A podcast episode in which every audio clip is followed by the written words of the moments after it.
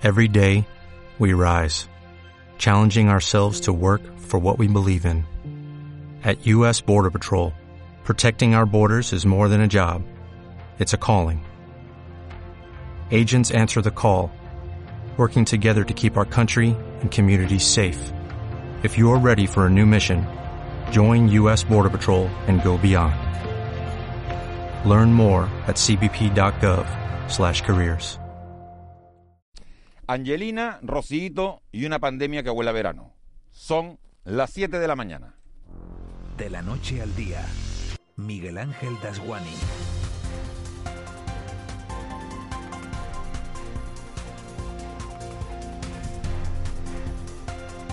¿Qué tal? Buenos días. Si no fuera por la bronca que tienen montada en toda España Vox y Podemos por las elecciones en Madrid, estaríamos concentrados en contar los días que faltan para que este país alcance de una vez por todas la deseada inmunidad de grupo. Una inmunidad que acabará llegando más pronto que tarde y una pandemia que empieza a oler a verano, porque sin darnos cuenta nos hemos metido a finales de abril. El sábado ya será mayo. Nos han dado tantas fechas que ya no nos agobiamos y la mejor prueba ha sido mirar a las playas este pasado fin de semana por mucho que amenazara Lola. Esperamos a que nos llamen para vacunarnos dándonos un bañito en el mar. Nosotros que podemos, peor están en Albacete, en Cuenca o en Teruel. La culpa del retraso no es de Sánchez, ni de Darias, ni de Díaz Ayuso, porque este virus tiene escala planetaria y basta con echar un vistazo hacia afuera para darnos cuenta, como en todos lados, pues en habas. Países que han sido siempre un espejo en el que mirarnos, hablo de Alemania, de Francia, de Italia o del Reino Unido, también están haciendo su particular travesía por el desierto. Nuestra única misión de momento sigue siendo respetar las normas y prepararnos para esa normalidad que está por venir. Buscar recursos para llenar la nevera, para sacar a los nuestros adelante, para ayudar a ese hijo que sigue en el paro o para complementar el ERTE de una hermana que tiene dos niños y no llega. Lo que me preocupa en esta semana que empieza es no saber por qué después de un año de restricciones se va a dar por finalizado el estado de alarma el 9 de mayo, cuando este país sigue teniendo una tasa de contagio de 235 casos por cada 100.000 habitantes. Me preocupa también el descrédito que han alcanzado nuestros políticos cuando un ministro y el candidato a presidir una comunidad, ex vicepresidente del gobierno de España para más señas, muestran un sobre con cuatro balas y una amenaza de muerte dentro y medio país se lo toma a coña porque uno de cada dos españoles no los creyó hasta que Correos ha enseñado la foto del escáner.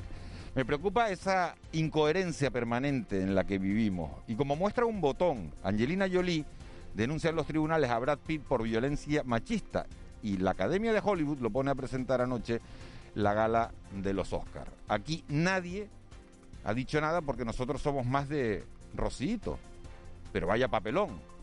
Y nunca mejor dicho. Quien nos entienda, que nos compre. De la noche al día, Miguel Ángel Dasguani. 7 y 2. Vamos con las noticias que marcan la crónica de este lunes 26 de abril. Caja 7 te ofrece los titulares del día. Eva García, buenos días. Muy buenos días. Vamos con ese resumen de los datos COVID en Canarias, un fallecido en las últimas horas y además 131 nuevos casos de coronavirus. De los que 70 se han registrado en Tenerife, Gran Canaria suma 47 nuevos casos, Lanzarote 10, Fuerteventura 2, La Palma y El Hierro suman un caso cada una. Se relaja la incidencia de la COVID en Canarias, aunque el número de casos continúa aumentando, pero en menor intensidad. El gobierno de Canarias continúa a la espera de un consenso sobre la segunda dosis de la vacuna de AstraZeneca. Amos García, jefe de epidemiología de salud pública. Lo que hagan tiene que ser homogéneo en todos los países de la Unión Europea. No puede haber eh, situaciones diferenciadoras entre un país a otro. Eso no es razonable ni sensato. Y me imagino que nuestro país, y por lo tanto las diferentes comunidades autónomas, tomaremos la decisión que se consensúe en el contexto, en el contexto europeo. Vamos con otro asunto que tiene muy enfadado a los hosteleros. En marcha los registros de clientes cuando accedan al interior de los locales. Desde el pasado fin de semana, los restaurantes y cafeterías de las islas en fase 1 y 2, son todas excepto Gran Canaria y Tenerife, deberán llevar un registro de toda la clientela que debe incluir nombre, apellido, DNI, número de teléfono y fecha y hora del servicio. Esta información debe estar a disposición de las autoridades sanitarias hasta un mes después del servicio, una medida que ha cogido por sorpresa a un sector al que nunca se le había siquiera trasladado esta posibilidad, según el vicepresidente de la Asociación de Bares, Restaurantes y Cafeterías y ese nocturno de Las Palmas, Antonio Márquez. Hay que verlo, de qué manera se puede hacer, hay, hay aplicaciones, quién, de quién son los datos, quién eh, con la ley de protección de datos, ¿quién tendría los datos? Tendríamos que tener los registros nosotros, sanidad, tengo, puedo dárselos a sanidad. Surgen muchas dudas. En materia migratoria hay que decir que en las últimas horas ha vuelto a llegar un centenar de migrantes hasta nuestras costas. Un centenar de migrantes han sido rescatados este domingo por salvamento marítimo. Por un lado, 50 varones subsaharianos que navegaban hacia Gran Canaria y otros 50 más llevados a Fuerteventura, entre los que se encontraban 14 menores y 6 mujeres. Pedro Costera, secretario general de la Federación de Servicios a la Ciudadanía de Comisiones Obreras en Canarias, ha denunciado que no se están respetando las condiciones de trabajo del personal que trabaja con los migrantes y ha solicitado a la Fiscalía y a las administraciones que tomen cartas en el asunto. La inmigración es un problema, no se le puede dar una solución local a un problema global. Las condiciones de trabajo no se están respetando del, personal y eh, hay eh, muchos problemas en este sentido, también de, de seguridad. La Fiscalía y las administraciones deberían tomar cartas en el asunto. Y los sindicatos de policías locales preparan protestas contra el gobierno de Canarias. Pretenden iniciar movilizaciones de protesta en cuanto se levante la situación de alarma por COVID contra el gobierno autónomo, al que acusan de desentenderse de sus carencias de medios y personal. Una carencia de efectivos que, según los sindicatos, asciende a unos mil policías menos de entre las plantillas existentes y de planear incluso sustituir agentes por vigilantes privados allá donde sea posible. De casa con la sonrisa puesta ¿Quieres vivir la vida en plan fácil? Descubre un mundo de ventajas entrando en cajasiete.com barra en plan fácil y da el salto a Caja 7. Salta conmigo, digo salta, salta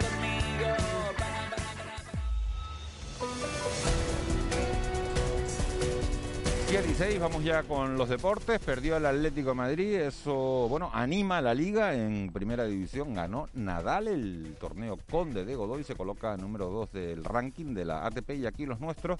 El fin de semana nos deja la victoria del Herbalife Gran Canaria, la derrota del Lenovo Tenerife en baloncesto, en fútbol la goleada que encajó la Unión Deportiva Las Palmas y el empate anoche del Tenerife en casa ante el Castellón. La gran alegría del fin de semana nos las dejó el Club Voleibol Guaguas, que se proclamaba campeón de la Superliga masculina. Joaquín González, buenos días.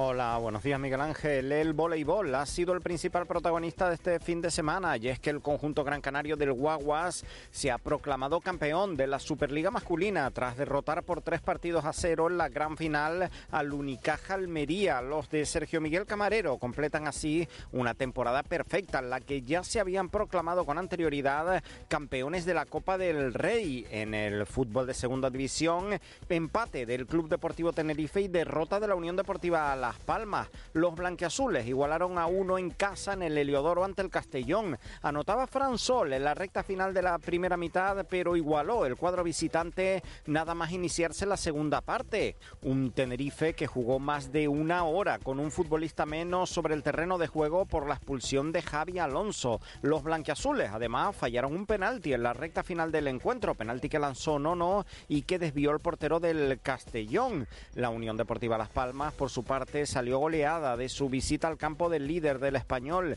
con el que perdió por 4-0 en un partido que prácticamente no tuvo historia. Ya en la primera parte los amarillos caían por 3-0 y tenían un futbolista menos por la expulsión de Álvaro Lemos. Con todo esto, ahora mismo el Tenerife es decimoprimero en la clasificación con 47 puntos y la Unión Deportiva Las Palmas es decimotercero con un punto menos, con 46. En segunda división B, seguimos hablando de fútbol, el Tamaraceite empató a uno en campo del Córdoba. Las Palmas Atléticos impuso a domicilio por 0-1 al Recreativo Granada y el Marino caía 4-0 ante el Ejido, con lo que certificaba de manera matemática su descenso a la tercera división. En tercera ya sabemos los seis equipos que pelearán en la liguilla de ascenso. Los tres palmeros, Mensajero, Tenisca y Atlético Paso, además de los Gran Canarios, San Fernando, San Mateo y Las Palmas C. En la primera división femenina, el Granadilla caía por 0-2 ante el Levante. Y en baloncesto, en la Liga ACB,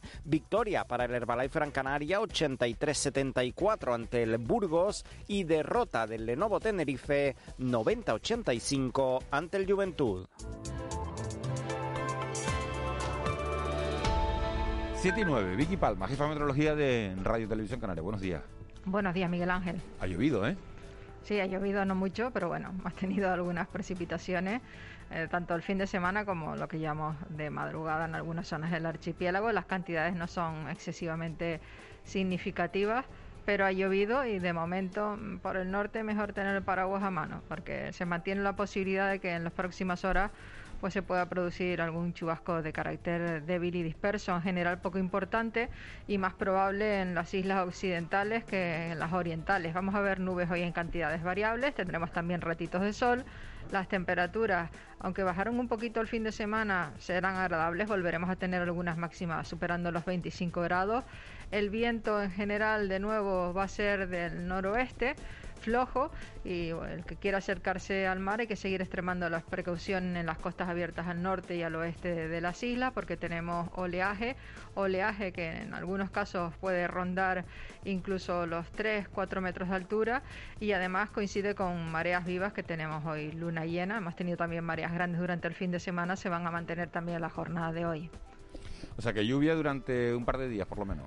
Sí, sobre todo por las mañanas y, al final de las tardes. Y las vamos a tener en principio pues casi toda la semana. Nada importante, pero sí que vamos a tener esta semana, o al menos eso es lo que apunta la previsión, pues una semana de ambiente primaveral un poco más fresco, aunque las temperaturas seguirán siendo muy agradables en horas de medida en la costa y en la que sí que podemos tener algunas precipitaciones tanto en las primeras horas de la mañana como al final de la tarde.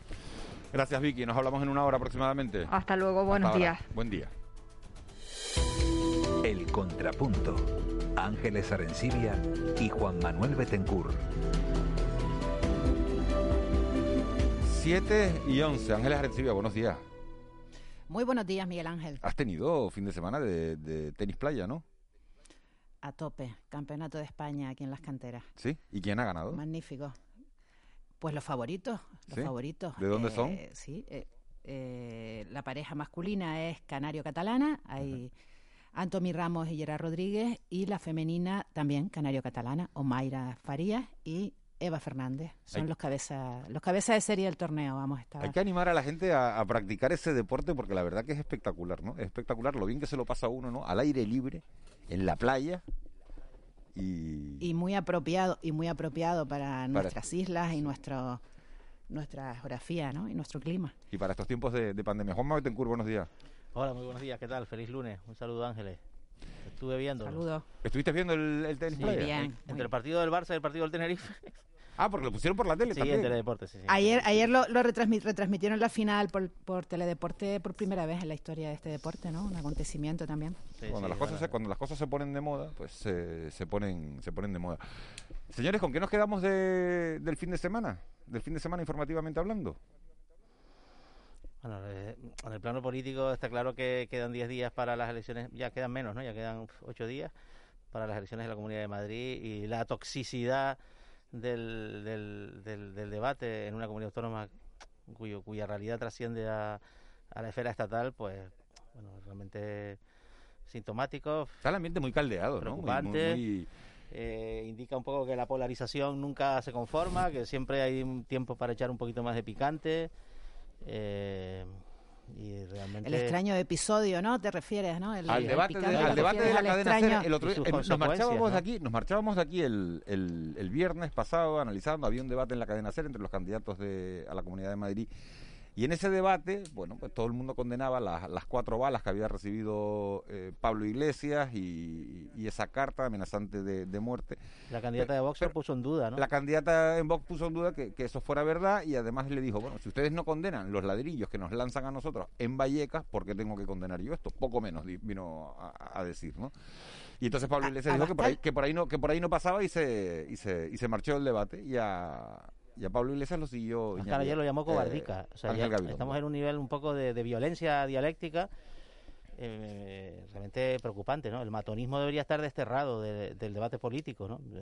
la cuestión eh, ideológica, creo que la izquierda se, se, equivocó al, al no condenar eh, los actos que celebró Vox en, el barrio de Vallecas. Es que lo que te iba a decir, a Pablo Iglesias, ¿qué le costaba una condenar, pero una condenar eh, los ladrillazos que le lanzaron a Bascal y a Monasterio en, Vallecas? Claro, Eso, eso fue, fue, fue, un error. Yo creo que ah, incluso a la gente con la que tienes graves diferencias, pues tienes, bueno, eh, tienes que defender su derecho a, hacer campaña, pero luego, en fin, una amenaza fehaciente que está siendo investigada con cuatro balas y una carta, no es para tomar la broma y no es para reírse y no es para decir es que eres un cobardica, porque eso es matonismo. eso es matonismo. Lo, extraño. Y el matonismo debe estar desterrado de la vida política, porque no, porque porque va contra los cimientos de la democracia. Estoy de acuerdo con eso. Eh, y hablando de, las municiones, ¿no? de las balas estas que han enviado al, ministro de Interior, a la directora de la Guardia Civil y a Pablo Iglesias. Ahora se, se sabe que eh, en correos no supieron distinguir eh, que eran unas balas, lo que iba, porque esas, es, cuando las, las, cartas tienen un peso X, pasan por, por, el escáner, ¿no? pues un, un, eh, un, empleado encargado de, de, ver eso, pues no las vio, ¿no? Y, las cartas siguieron su camino. Yo que era es, es, es, un elemento, no, es un elemento, es un elemento, es un elemento curioso, ¿no? Pero por otro lado también, en, en esta fase de, de, del debate del otro día en, televisión y este debate frustrado en la cadena SER, lo que se ve también es la, la unión de la izquierda, o sea, los tres grupos de izquierda que, que están actuando, están actuando eh, juntos, ¿no? están llevando a cabo decisiones eh, conjuntas, ¿no? Una unión de la izquierda. Pero tampoco, tampoco les queda otra, ¿no? ¿no? les queda, no les queda otra, ¿no? Porque es decir, es que por separado no suman. Es decir, la única posibilidad que tienen de podría, pero podría, de, manera, de manera conjunta. Pero pero en campaña podría ser la actitud la contraria, podrían estar tirándose los trastos a la cabeza entre ellos para arrebatarse votos y sin embargo lo que se está viendo desde mi punto de vista es que es que van unidos, ¿no? Que hay cierta eh, coordinación, bueno, que, que, van a que coordinación, ¿no? Pero para mí ese no es, el, no es el elemento troncal de esta campaña. La campaña las elecciones las va a ganar el Partido Popular y probablemente va a tener la posibilidad de gobernar con Vox. ¿Qué va a hacer? Parece que va a gobernar con Vox. ¿A qué precio? Asumir su programa, incorporar dirigentes de Vox en las consejerías, que bueno, que sería un poco lo lógico en cualquier pacto normal. Y ahí es un poco, ese es el dilema que tiene el Partido Popular respecto al futuro, ¿no? Hay otro... Porque sus homólogos en el concierto europeo, básicamente vamos a referirnos a Francia y Alemania, nunca pactan con la derecha extrema. Nunca pacta con la derecha Francia se está planteando, se están planteando una unión de partidos en contra de, de Marie Le Pen en Francia. Les quiero tocar otro asunto también porque hay un enfado monumental en el sector de la, de la hostelería porque ha trascendido. Es verdad que nos dicen desde el gobierno de Canarias que la medida se aprobó ya hace un tiempo, pero no, bueno, la verdad que no nos habíamos dado cuenta o, o, no, nos, habíamos percatado o no se aplicaba hasta, hasta hace unos días. Y quiere decir que, que las islas con fase 1 uno y 2, que son todas en este momento, excepto Tenerife y Gran Canaria, en los locales, cuando se accede al interior de los locales de hostelería, los propietarios de los locales están obligados a tomar nota del DNI, del nombre, de los apellidos, del DNI y del teléfono de los, no sé si el teléfono, el teléfono igual eh, me. Sí, el teléfono casi será lo, más importante, ¿no, Miguel Ángel? Porque lo que se trata es de localizar al, si hubiera algún se un posible brote de, contagio. Y entonces, claro, los hosteleros dicen que, que, ellos no sabían nada de esto, eh, el gobierno dice que esto está publicado y que se está aplicando en otros puntos de España y que es, y que es necesario para poder llevar ese, ese seguimiento y bueno, y hay un, un enfrentamiento ahí potente. Tienen que guardar el registro durante un mes. ¿Qué les parece a ustedes esta, esta medida? ¿Lo sabían? ¿No lo sabían? A mí me parece que, es una cuestión de... Yo sí recuerdo haber oído que esta medida se iba a poner o se había puesto. Lo que pasa es que son tantísimas las medidas que es normal que algunas medidas que no se recuerdan o que no o que no generan eh, problemas, pues pues a lo mejor pues se, se pasan desapercibidas. Pero en, lo que pasa es que está decalado, Ángel. Estando en la sí es decalado, pero en la situación en la que estamos, en la que tantas personas han perdido tantas cosas y en las que estamos perdiendo tantas cosas, esto es un esfuercito más que nos piden. Y eh, creo que podría haber una, si hay buena fe por parte del cliente y por parte del dueño del buena fe o ganas de colaborar. Y por parte de los pues, clientes. Eh, porque, de los clientes, claro, porque si son los porque la gente de la autoridad Ahí el propietario del establecimiento asume el papel de agente de la autoridad y te pide la, claro, identificación. si yo me voy a tomar un cortado contigo, ¿por qué tiene que saber nadie que yo me estoy tomando un cortado contigo? Pregunto. No, no es una manera de, de, alterar la intimidad. Yo querría saberlo. Dudo mucho, dudo, pero mira, dudo mucho de que nadie se vaya a poner a, averiguar quién tomó un cortado con quién, ¿no? En el caso de que haya una, y además está la ley de protección de datos por ahí, que también eh, que es Esa es precisamente la objeción, Ángeles, que se plantea. Algunos juristas han planteado que, que desde el punto de vista de, la ley y el reglamento de protección de datos eh, la medida es cuestionable o es atacable y ya sabes que las medidas atacables al final acaban siendo atacadas y a veces acaban siendo derrotadas. Yo lo que lo veo es extemporáneo. Estamos en la cuarta ola, parece que doblándola. Antes hubo una tercera, antes hubo una segunda.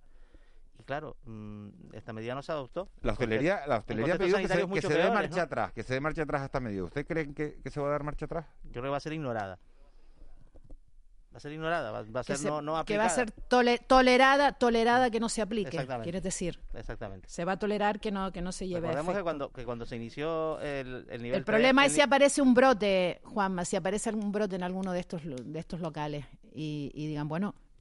Bueno, pero si aparece, si aparece, aquí en esta semana Ángeles, si aparece un brote, será como hasta ahora, ¿no? Se llama a la persona contagiada y dice, ¿usted con quién estuvo? He estado con este señor, con este señor y, este señor. Y, los rastradores hacen su trabajo. ¿Y usted dónde ha estado? Pues he estado con este, con este, con este, en este bar, en este local o en este restaurante.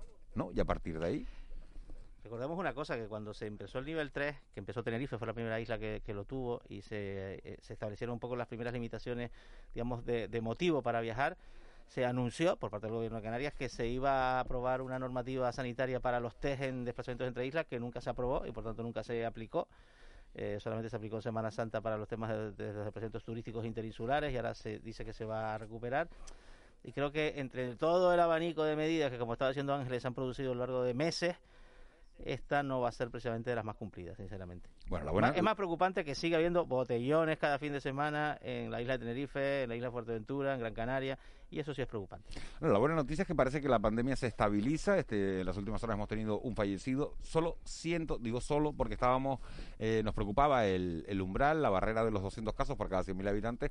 Está, en las últimas 24 horas, 131 nuevos casos, 70 en Tenerife, Gran Canaria 47, pero bueno, esta, parece que está estabilizado y que y que no está siendo tan complicada la situación como esperábamos para después de ese repunte de Semana Santa, ¿no? Eh, eh, las vacunas avanzan, ¿no? Las vacunas avanzan y se nota y se nota el avance y lo y lo bueno de esto es que avanzan cada día, o sea, cada día se va se va progresando en este en esta estadística en esta estadística buena, ¿no? De cada vez más más gente vacunada. ¿no? que no, serán las vacunas los que las que dobleguen eh, es un poco un autoengaño, ¿no? Pensar que las vacunas son las que van a doblegar la cuarta ola, ¿no? La cuarta ola hay que doblegarla pues con los mismos esfuerzos y las mismas restricciones que las anteriores. Eh, porque el porcentaje de vacunación, aunque ya hay un porcentaje elevado de población mayor que está protegido, bueno, pues la transmisión comunitaria sigue existiendo. O sea, en fin, España está en 250 casos. Es que 250 casos es riesgo extremo. Eh, lo que pasa es que al final hemos dado por bueno que cuando queríamos 50, que recordemos que el presidente del gobierno cuando empezó este estado de alarma dijo que el objetivo era tener 50 casos a 14 días, estamos en 250 y casi lo consideramos bueno. Uf, cuidado. La situación está las, muertes han las muertes han caído de manera drástica. Sí, pero las UCI, están llenas.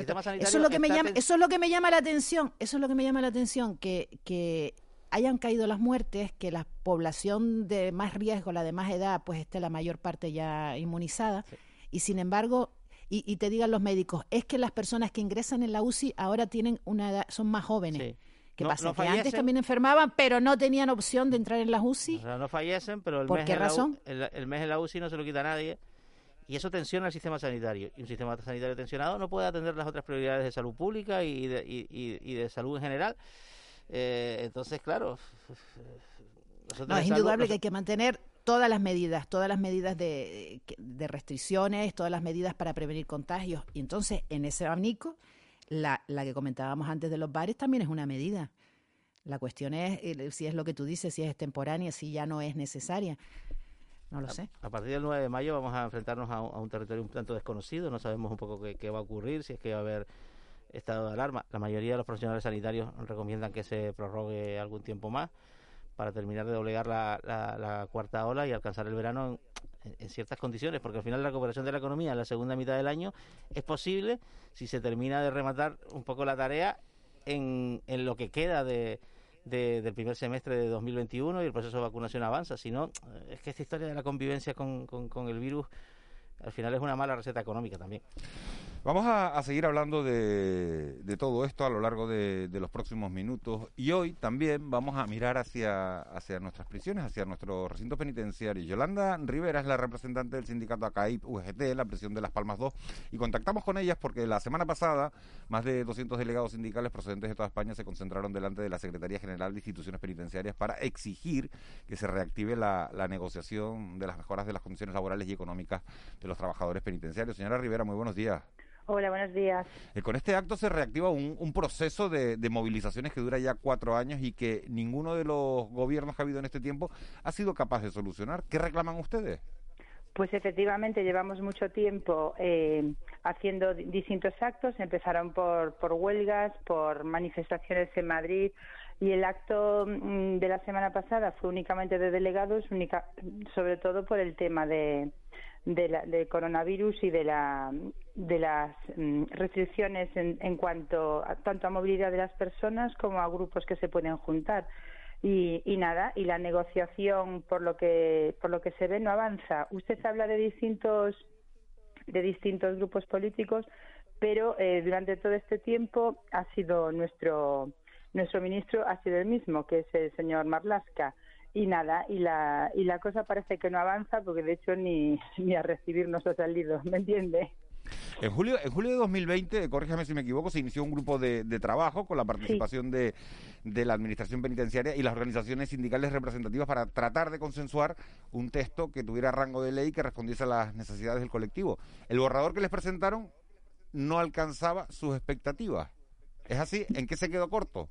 Eh, pues se quedó cortos. Eh, una de las reivindicaciones que tenemos es el pase a, nosotros somos funcionarios de, del cuerpo de ayudantes, somos del grupo C y una de las de las cosas que se pide es que pasemos al grupo B y es eh, y tampoco nos hacen caso en eso y lo más lo más representativo de todo es que no nos hacen no nos aceptan como como autoridad dentro de las prisiones y, eso, claro, genera mucho mucho desgaste, mucho desgaste en la negociación y mucho desgaste también a nivel, a, nivel de los funcionarios que no tenemos esa autoridad dentro de la, de la prisión. ¿Me entiende usted? Cuando nosotros somos agredidos, eh, se trata como si fuera una, una pelea en la calle, una pelea entre dos personas no se trata como, como, por ejemplo, cuando se agrede a un maestro. Cuando un, padre agrede a un maestro en un colegio, ese maestro es agente de autoridad y entonces la pena es, es superior y se trata el delito de otra manera. En este caso no. Y es una de las cosas en las que no se avanza.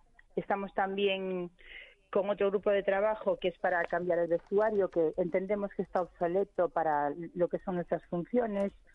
Y, y, nada, y bueno, también una mejora económica mm, salarial, después también una mm, reorganización de, lo, de las funciones, tanto las administrativas como las del cuerpo de, de, mm, educadores, todo eso eh, también es una de las cosas que hay. Hay muchos puntos en esa ley. y no, no, no avanza. Y ya le digo, de la semana pasada no hemos recibido por, por el momento respuesta. Y, la verdad es que en estos momentos es triste que ocurra eso porque sí que hay una unión sindical, ¿entiende usted? Estábamos representados allí los, los funcionarios de que estamos en la mesa de negociación. Y habiendo una unidad sindical y que, y que por parte de la, de la Secretaría General de Instituciones Penitenciarias no recibamos respuesta ni avancemos, pues la verdad es que es bastante decepcionante. ¿Y cuál es el siguiente paso? Pues por el momento no, eso no se, no se lo sé decir cuál va a ser el siguiente paso, porque no, yo no pertenezco a la ejecutiva y de momento estamos a, la expectativa de lo que de lo que se acuerde en las ejecutivas de los distintos sindicatos. Señora Rivera, ¿qué es lo que está siendo eh, más complicado de gestionar durante la pandemia para los funcionarios de prisiones?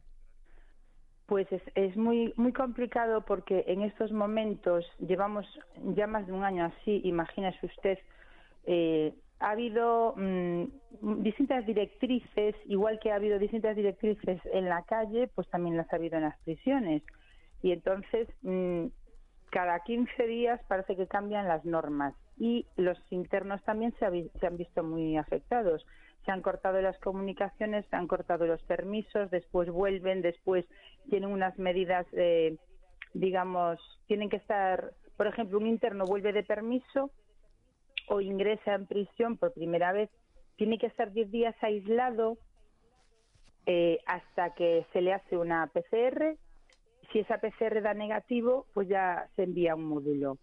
Y Cualquier interno que haya venido de permiso, lo mismo. Y los internos que dentro de la prisión están comunicando con sus familiares que viven fuera o con sus parejas que están en otros módulos, tienen que hacer también un aislamiento sanitario.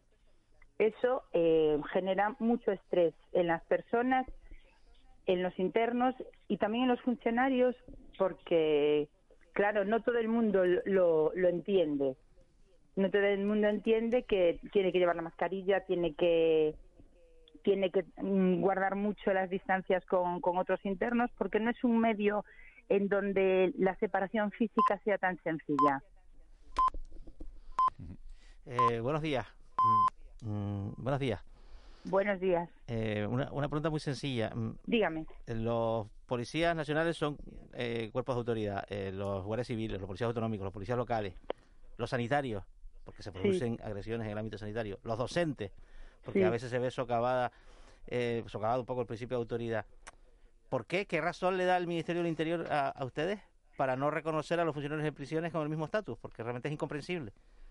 Pues no nos dan ninguna razón, no nos dan ninguna razón, incluso digamos que que se, ríen de nosotros en el sentido de que eh, mm, hace poco dijeron de parte de, por parte del, del gabinete de prensa de la Secretaría General que realmente había hubo solamente cuatro agresiones graves el año anterior. Y es mentira entiende eh, nosotros por ejemplo en Las Palmas 2 llevamos seis agresiones este año.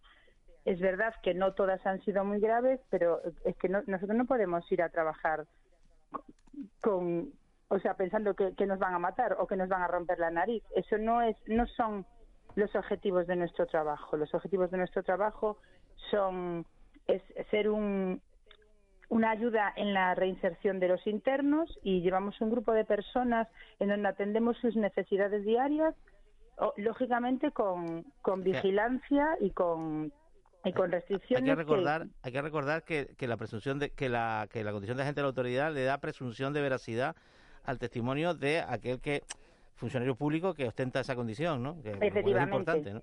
Efectivamente. Y parece que nosotros tenemos que tenemos que demostrar que sí que nos han agredido cuando bueno, hay hay cámaras normalmente, pero no en todos los recintos hay cámaras, claro. Eso es realmente eh, a estas alturas siempre es un insulto. Nosotros estamos sufrimos un abandono por parte de la Secretaría General. Parecemos efectivamente el patito feo del Ministerio del Interior, porque como usted bien ha dicho, tanto los policías como los guardias civiles eh, son considerados agentes de autoridad. Eh, buenos días, señora Rivera. Eh, ¿Realmente ustedes van a trabajar pensando en que los van a matar, que les van a partir la nariz? ¿Cuántos casos de agresiones se producen en las prisiones canarias eh, al año? No, nosotros, a ver... ¿Qué, eh, datos hay? Yo, eh, y hablo también por gran parte de mis compañeros, no vamos a trabajar así, no afortunadamente. ¿me es, que, es que, es la frase que usted ha empleado, por eso... Sí, sí, sí, pero lo, que le quiero decir es que no podemos, no podemos ir con precisamente por lo que ha dicho, dicho, su compañero, de que no, no somos agentes de autoridad, efectivamente, no somos agentes de autoridad y lo que digamos nosotros parece que ahí dentro vale poco, pero no, no, personalmente yo, y hablo por gran parte de mis compañeros, no vamos con ese nivel a trabajar, pero sí es verdad que últimamente ha habido una escalada de, agresiones, sobre todo en la, en la prisión de Las Palmas 2. La prisión de, la, de Las Palmas 2 tiene una idiosincrasia por estar eh, ubicada en una isla y porque arquitectónicamente puede acoger a internos de primer grado, están los internos de primer grado de, de todas las islas y en condiciones normales el protocolo mm, que se sigue es que cuando hay una agresión ese interno es trasladado a otra prisión y aquí es mucho más complicado precisamente por estar en una isla. Entonces, ¿Qué, significa escala? ¿Qué significa escalada? ¿De cuántos casos está hablando? ¿En, pues en, estos momentos, este año llevamos eh, seis agresiones. Eh, solamente en Las Palmas dos. Eso es mucho. ¿Me entiende usted? Sí, sí, sí, sí. Es, es mucho y es muy exagerado. Seis, seis agresiones en, en tan poco tiempo es, es una cantidad muy elevada. Eh, señora Rivera, ¿hay alguna particularidad respecto a, por ejemplo, aquellas comunidades, que de momento solo es una, que yo sepa, que es Cataluña, que tienen las competencias de la gestión de las prisiones transferidas ¿no? a, las, a las autonomías? Y ahora se ha anunciado... Está el País Vasco, el País Vasco está con ello, pero... Sí, sí, están a, vamos, la transferencia se ha anunciado ya para, para, creo que para, para el mes de mayo, ¿no? Sí. Eh, ¿Están en condiciones distintas los trabajadores de prisiones de, de esa comunidad autónoma, en el caso de, de, Cataluña, donde ya la gestión de las prisiones asume la Generalitat? las condiciones distintas en cuanto a autoridad. No, en bueno, cuanto, en, cuanto a autoridad no. Y, el resto, digamos, de condiciones laborales, un poco también de, digamos, de, están mejor en eh, las prisiones catalanas están mejor en condiciones eh, económicas. Siempre, siempre han estado mejor eh, en condiciones económicas y después administrativamente sus funciones también, digamos que están, están ubicadas de distinta forma pero por lo demás eh, es, es similar y desde el País Vasco pues ya se verá, no sabemos todavía cómo van a... suele pasar, ¿no? Que a veces los policías autonómicos cobran más que los policías nacionales y hasta al final genera ahí una cierta distorsión entre... Exactamente, sí, sí, exactamente. Y claro, ya llevan muchos años. Señora Rivera, una, una última pregunta. Eh, la situación de, la, de las prisiones canarias en estos momentos, ¿cómo es? Hablaba usted de las dificultades en Las Palmas 2. ¿Es la, es, la, eh, ¿Es la prisión con más complicación? ¿Cómo están el resto? Pues el, el resto, en estos momentos, con, con respecto a Las Palmas 2, están mejor de personal, si bien es cierto que son, son prisiones que son más antiguas. El hecho de que sean más antiguas, pues dificulta determinadas actividades, pero, eh, los, por ejemplo, los programas de tratamiento están, están funcionando mejor porque ya llevan toda la vida. La prisión de Las Palmas 2 es una prisión joven que tiene pocos programas de tratamiento tiene eh, falta de personal y el personal también es de, es de poca experiencia, digamos, no digo poca experiencia de manera peyorativa, sino que cuando aprueban la oposición, en Las Palmas 2 es donde suele haber plaza. Y claro, vienen funcionarios más jóvenes. Y en estos momentos, pues ya le digo, estamos mm, alrededor de 900 internos. ¿Y el resto de prisiones está bien? Bueno, está un poquito mejor, pero se te tienen los mismos problemas en cuanto eso a la falta de autoridad, ¿me entiende? Yolanda, Rivera, representante del sindicato acá y BUGT de Las Palmas muchísimas gracias. Gracias a ustedes por acordarse de, de, nuestro cuerpo. Muchísima, muchísima suerte. Hasta luego, gracias. Buen día. Vamos a ir con, con otro asunto que, ha sido noticia en los últimos, bueno, en los últimos meses, pero eh, eh, vamos a tocar un apartado que lleva haciendo en los últimos 10 días. Amnistía Internacional, como saben, llevaba tiempo preparando una, una visita a Canarias para analizar de cerca el drama humanitario que se está viviendo en estas islas por la, por la migración irregular. Nada más llegar, hablamos con la representante, con la responsable de esa investigación que ha iniciado Amnistía Internacional con Virginia Álvarez, que se disponía a visitar los centros de acogida de Tenerife, de Gran Canaria y de Fuerteventura. Fue hace 10 días aproximadamente, lo recordarán muchos de ustedes. Al centro de Tenerife no se le dejó entrar en un primer momento por el brote de COVID, tampoco han podido acceder al del Matorral en Fuerteventura. Virginia Álvarez, muy buenos días. ¿Se va usted decepcionada de esta visita? Bueno, mm, buenos días. Eh, nos vamos eh, con, bueno, decepcionados por no haber podido entrar en, en los centros que habíamos solicitado la visita, pero también con, la, con el compromiso por parte de las autoridades de, de permitirlo y desde luego iremos en cuanto, en cuanto sea posible.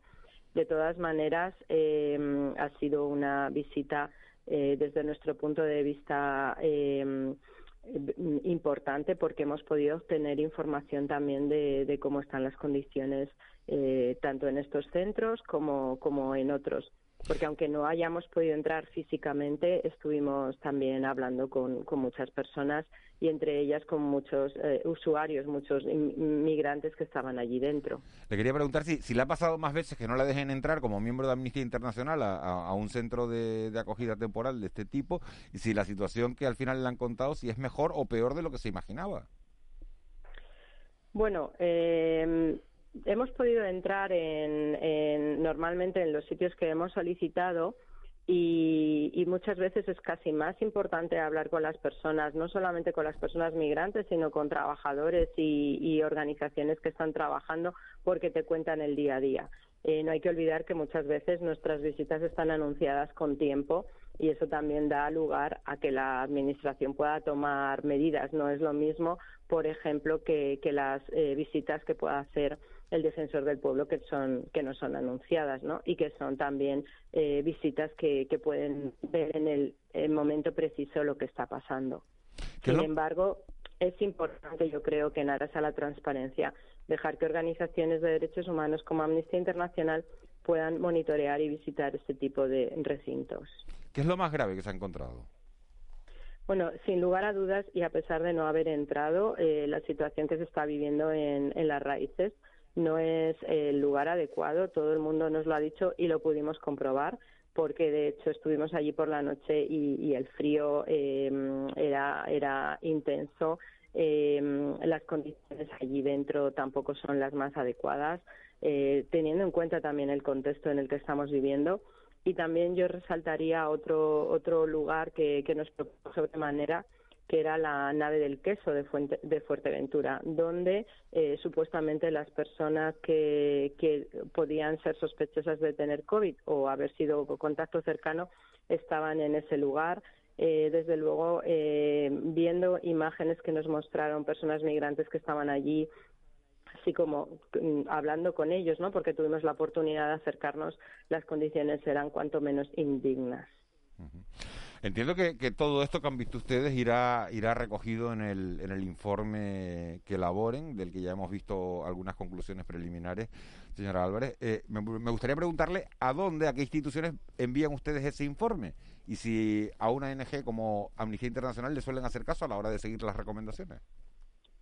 Bueno, yo creo que, Amnistía Internacional aporta eh, un grano de arena más. Esto es la, suma de, de muchos y muchas y por lo tanto también eh, ese es nuestro ánimo, ¿no? El de sumar en, estas circunstancias. En primer lugar, eh, bueno, constatar eh, que los macrocentros no son la solución y que es necesaria una corresponsabilidad por parte de las autoridades, de todas las autoridades, tanto a nivel estatal como a nivel autonómico. Por lo tanto, nuestras recomendaciones van a ir dirigidas tanto al Ministerio de Interior como de Inclusión así como también eh, autoridades eh, autonómicas.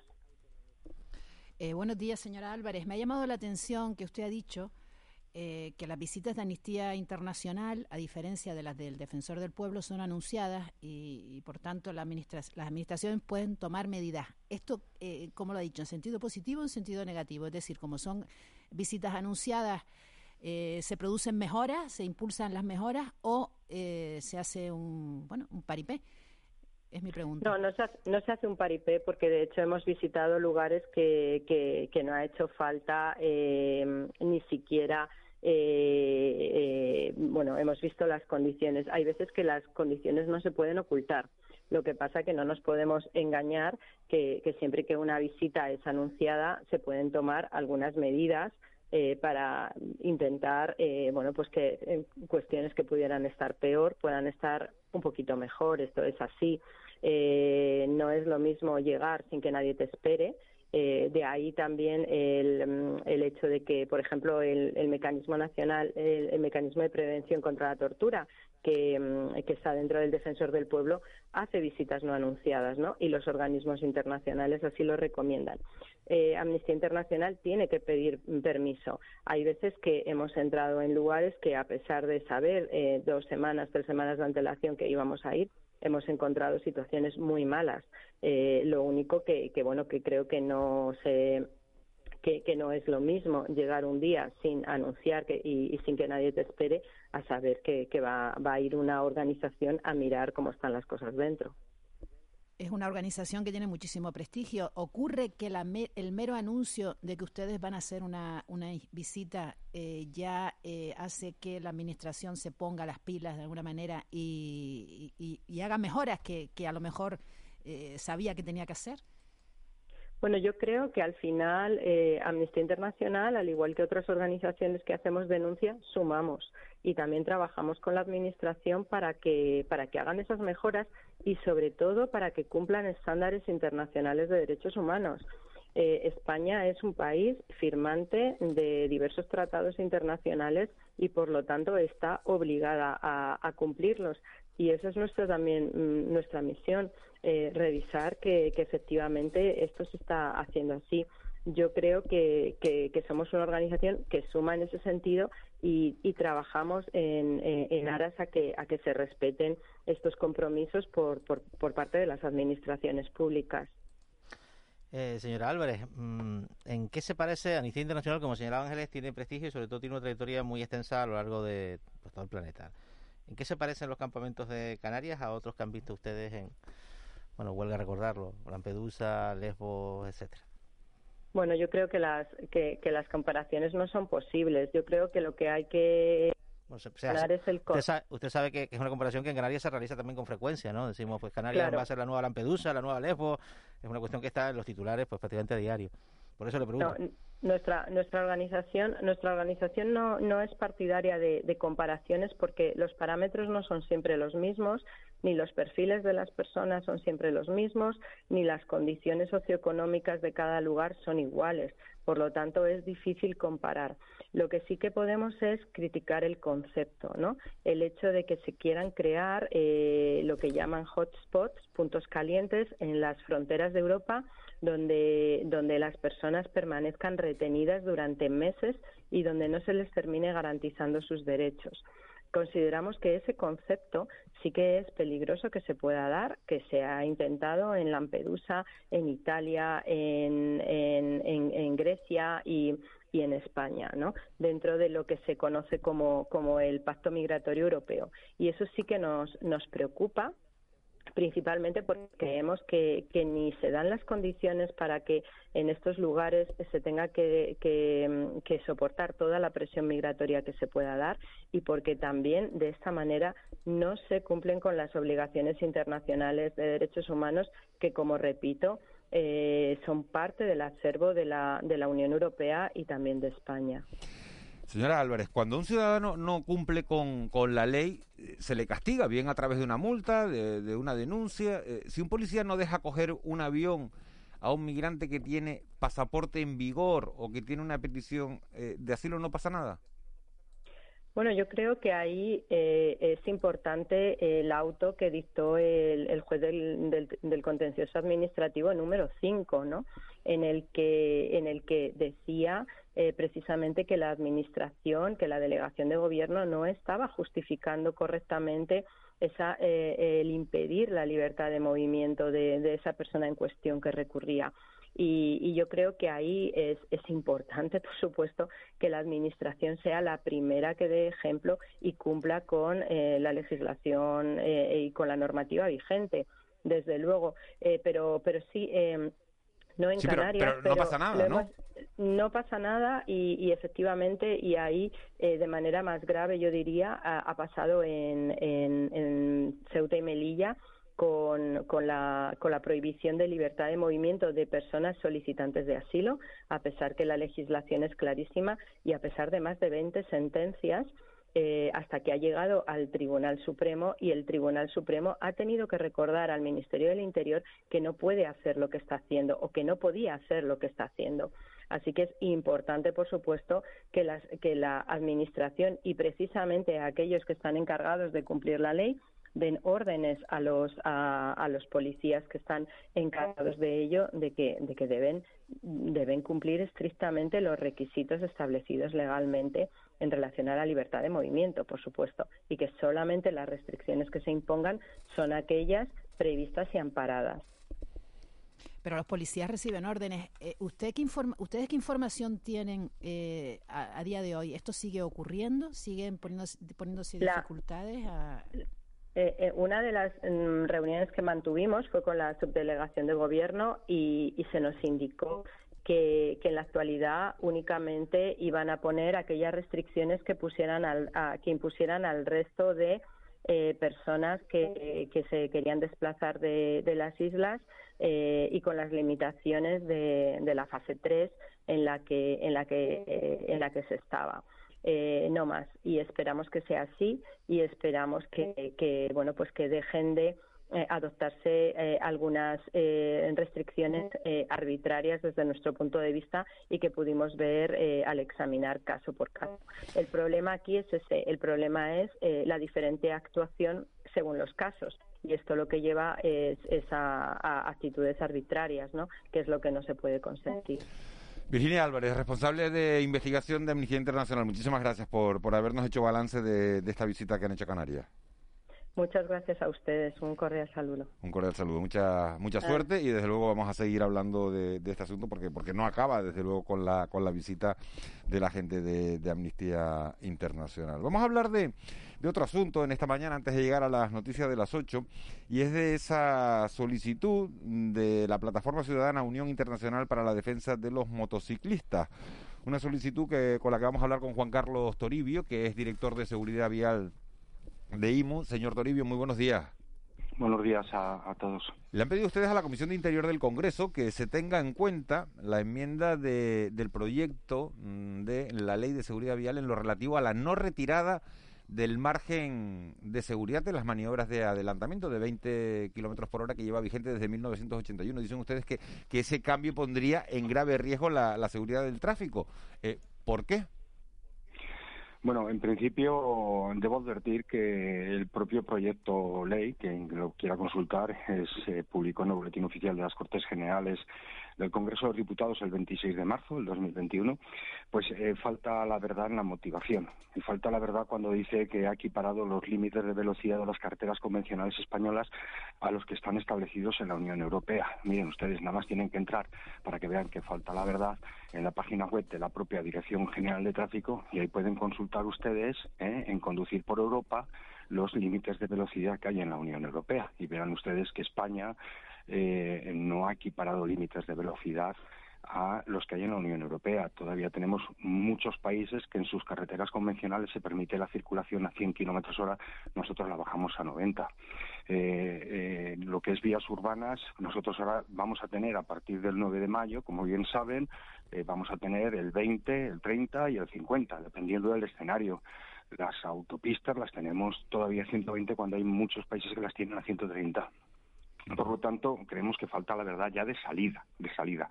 Las razones por las que nosotros pedimos que se rectifique esa involución en seguridad vial de la retirada de 20 kilómetros hora del margen de seguridad es precisamente porque esos 20 kilómetros horas es un margen de seguridad. Claro, a ver, para que, para que los oyentes nos entiendan, cuando nosotros vamos a 120 y queremos adelantar, podemos llegar hasta 140. No, no, no, esto no es así. Esto es, eh, no, sería solo en carreteras convencionales y solo para motocicletas y turismos. Esto es una reforma de un Real Decreto. Eh, esto nace en 1981, en, el Real Decreto en el 1407, creo recordar.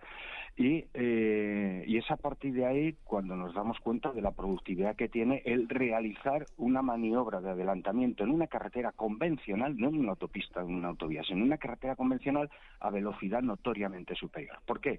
Porque lo que intentábamos evitar con la reforma en 1981 de aquel Código de la Circulación de entonces, que se aprobó en 1934, que eso fue una actualización de ese Código de Circulación, lo que intentamos evitar es que el vehículo que adelanta esté mucho rato en el carril de la izquierda, en el carril contrario, y además eh, no solo tiempo, sino espacio en el carril, en el carril de la izquierda. Si no conseguimos una velocidad notoriamente superior, como ya preceptúa el articulado de la propia ley, ¿eh? estamos hablando que, fíjense ustedes, esta reforma de quitar ese margen de seguridad de 20 kilómetros hora atenta directamente contra el artículo 35.1 de la Ley de Seguridad Vial, que es la que están reformando, intentan reformar, y el artículo 85.1 de su reglamento, del Reglamento General de Circulación y eh, que nos está hablando de que hay que llevar una velocidad notoriamente superior. ¿Qué nos va a pasar? Pues miren ustedes, a 90 kilómetros hora con un diferencial de 5 kilómetros hora, si adelantamos a una velocidad superior al otro vehículo en solo 5 kilómetros hora, estamos casi 300 metros en el sentido contrario. Y si ese vehículo ese vehículo al que pretendemos adelantar, que circula a 85 kilómetros hora, nosotros lo adelantamos a 110, solo la maniobra de adelantamiento a 110, pues lo que estamos consiguiendo es reducir en 200 metros el circular por el lado contrario de la vía.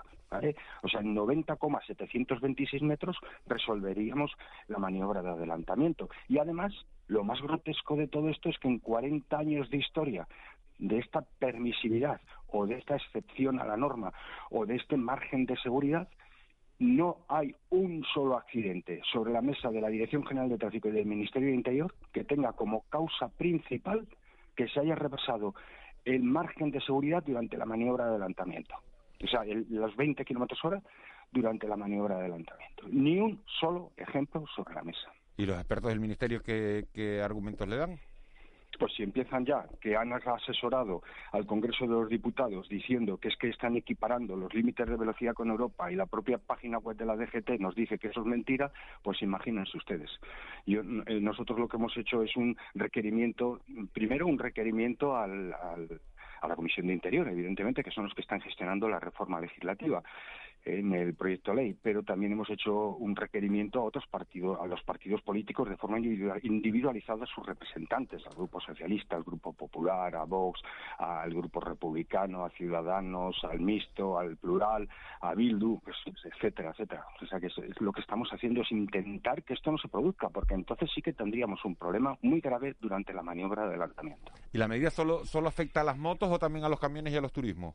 No, esto, eh, eh, esta, mm, esta permisividad, este, este margen de seguridad que nos permite el artículo 51 del Reglamento General de Circulación a fecha actual eh, y el artículo 21 cuarto de la Ley de Seguridad Vial, que es sobrepasar esos 20 kilómetros hora, es solo en carreteras convencionales y solo afecta a motocicletas y a vehículos turismo. Estos son los vehículos que, puede, que pueden sobrepasar ese límite de velocidad. señor, señor Toribio. Sí, adelante Ángeles, por favor. Adelante, adelante Ángeles, eh, disculpa. vale, eh, señor Toribio, eh, está, en la medida en que la velocidad es mayor, hay mayor riesgo de accidente. ¿Esto no influye en esto que ustedes están demandando? No hay eh, en absoluto ninguna prueba científica de que exista como causa concurrente un principal que esa superación de ese límite de velocidad durante la ejecución de la maniobra de adelantamiento haya producido un solo accidente en 40 años de historia de, del articulado, ¿eh? de vigencia del articulado ni un solo accidente. Evidentemente habría una desproporción si autorizáramos más velocidad, efectivamente. Yo no soy partidario de, de modificarlo y decir, no, pues vamos a tener un margen de seguridad de 40 kilómetros hora. No, no, con 20 kilómetros hora es suficiente, porque fíjense ustedes, hemos bajado 200 metros de circular por el lado de la izquierda. Tan solo en, en 100 metros haríamos la maniobra de adelantamiento con eficacia. Eh, señor Toribio, usted lo ha explicado antes, eh, en España en general la, digamos, la velocidad máxima en, carretera y en autovía suele ser más baja que, siempre se comenta mucho, ¿no? Que, que, en otros países europeos donde se alcanzan velocidades más altas. Y esto ha sido considerado pues un éxito de gestión de la DGT, bueno, que tiene una reputación ganada en la reducción de la siniestralidad. Bajar la velocidad aún más eh, no sería una fórmula para que se consiguiera este objetivo, bueno, de que el adelantamiento, pues, pues, pues con ese margen de seguridad se, se pudiera hacer eh, a una velocidad moderada, ¿no? Porque está claro que un impacto, pues, cuando más baja la velocidad, pues, pues, pues, pues los, riesgos de, de, para la salud física de los ocupantes de un vehículo es mayor, ya sea una motocicleta o un turismo incrementamos el tiempo de permanencia en el lado contrario. No solo incrementamos el tiempo de permanencia en el lado contrario, sino también el espacio en el lado contrario. También se reduce la posibilidad de una velocidad notoriamente superior. También se incrementa la exposición al riesgo durante el inicio y cierre de la maniobra. Se incrementa la exposición al riesgo durante eh, por la distancia lateral de seguridad, por eh, incluso por la presión de las ruedas de, por ejemplo, de un vehículo, de un camión. Un camión tiene 9 kilos de presión. Si revienta una rueda, a un motorista lo, puede destrozar. ¿eh? Eh, esta es la realidad en la que estamos. Sin embargo, insisto que no está asociada la velocidad eh, ese incremento de velocidad para ejecutar, ejecutar, la maniobra de adelantamiento con eficacia y seguridad no está asociado en 40 años a ningún accidente de tráfico. Qué llamativo esto, ¿no? Usted está que, que, ir más rápido en ese momento preciso del adelantamiento es mejor para la seguridad. Por supuesto, pero es porque es mejor para la seguridad por una razón evidente, porque estamos en una situación de alto riesgo. Es uno de los escenarios de mayor riesgo que se produce en el tráfico. Los cruces en T, por ejemplo, es uno muy peligroso y, eh, y otro es la maniobra de adelantamiento. ¿no? Son los escenarios de más riesgo, por lo menos los que tenemos localizados los técnicos de mayor riesgo que tenemos en el escenario del tráfico. hay que evitar, hay que evitar que esos vehículos, esas motocicletas y esos turismos estén mucho rato en el sentido contrario eso sí que es mucho más peligroso. Y, y ya advierto que no tenemos ninguna prueba científica de que... Eh, Queda... ¿Sí? Queda claro, señor Toribio. Muchísimas gracias. Vale, pues muchísimas gracias por darnos ecos y, eco a esta situación y buen viaje al que nos esté escuchando y esté en ruta. Sí, sí, sí. Y vamos a ver si tienen suerte y se produce eso porque tiene todo el sentido del mundo lo que está diciendo. Muchas gracias. Muchas gracias. Buen día. Nos vamos precisamente a hablar de, de tráfico. Las Palmas de Gran Canaria. Alfredo Pacheco, buenos días. ¿Qué tal? Buenos días. ¿Cómo empieza la semana? Pues movidita. Tenemos un, vehículo que, que se incendió en la rotonda del Vigía, ahí en la avenida Escalerita, saliendo del túnel de la ballena. Y todavía continúan las retenciones, porque está el equipo de limpieza del Cabildo retirando los restos. Y de resto, pues como habitualmente, Miguel Ángel, el acceso a Agua 23 desde, las, desde la autovía marítima, eh, los accesos a Miller Bajo, el entorno del Centro Museo La Ballena, y poco más. Por lo que veo en las cámaras, poco más así que de, relevancia. ¿Y heridos en el, en ese incendio del coche o era un vehículo que estaba parado? No, no, no, un vehículo en el, en el SEDA, justo antes de acceder a la rotonda y bueno, ahí le pasó. Pues vamos a ver, que no sea nada. Gracias, Alfredo. Ah, gracias. un abrazo. En Santa Cruz de Tenerife la situación absolutamente normal por lo que sabemos hasta ahora de, de la mañana. Si ocurriera cualquier cosa se la contaríamos de inmediato.